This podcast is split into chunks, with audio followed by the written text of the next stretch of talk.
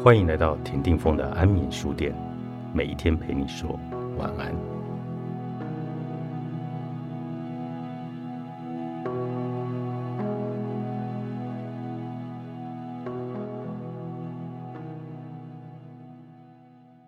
子女没有责任要帮父母处理婚姻关系，更不应该成为父母婚姻关系中的代罪羔羊。有的孩子。会在界限松散、失功能的家庭中，因被迫过度承担父母的婚姻、情绪、经济或者其他的困扰等，而产生了亲子化的现象。孩子被迫提早成熟、懂事、独立，从子女端的位置被上到家长端的位置，来填补失去功能的父亲或母亲的空位。因此，界限就变得非常的重要。当界限模糊不清时，就像人我之间没有各自独立的房间，共同生活在同一个小套房里，情绪很容易互相干扰、互相的影响之外，也没有个人的隐私。而当界限过度僵化、无法撼动时，就好像敏感的国家的国界不可侵犯，一举一动都可能造成紧张的冲突。失去彼此连结的机会，适度的界限其实是可以让我们保有各自的隐私之外，也能够在尊重对方自我的前提之下，邀请彼此开启关系互动的机会。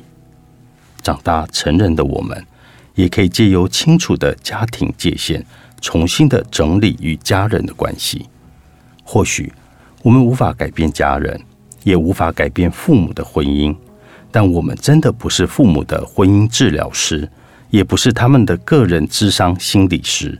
他们必须为他们自己的婚姻、自己的情绪负责。而面对父母婚姻关系的我们，当然可以有我们自己的选择：选择要不要替父母来分担他们的情绪，选择要不要替父母处理他们的婚姻关系。很多人会以为，父母的婚姻好像是自己的责任。父母的情绪好像是自己的责任，但是父母的婚姻是谁的呢？是父母的。父母的情绪是谁的呢？也是父母的。所以界限就非常重要了。我们能够借由前述的家庭次系统结构，来为自己设立健康安全的家庭界限，把父母的责任还给父母，让父母回到父母的位置。让你回到子女的位置，这并不是说从此我就不能与父母来互动了，不是的，而是在与父母的互动的过程中，我们可以有选择，可以决定哪些事情是我可以处理的，我愿意来处理；哪些情绪是我愿意负担的，并且在我愿意负担的范围里，我当然也可以有一条心理的线，知道说我愿意听父母。你说，但并不代表我有责任要帮你处理。这个意思是说，我当然仍然可以是父母的孩子，我可以跟父母有我们之间的亲子关系。在跟父母的亲子关系里，请记得，我是孩子。有可能你已经长大成人了，但是在关系轴上，你是子女次系统的子女角色。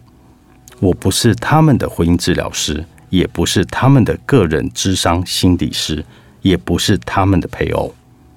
所以，当你的感受觉得太过沉重、太过负担的时候，你的身体也正透过情绪、身体的感觉来告诉你，你快承受不了时，不要忽略你的身体、心理的声音。我们可以把父母的责任还给他们，把我们自己照顾自己的责任拿回来。让父母做父母，让你做孩子，让你做自己的主人，为自己搭建自己城堡的城墙，这就是界限。把自己保护好，也在保护中慢慢的把自己照顾回来。关系的刻意练习，作者杨雅竹，商周出版。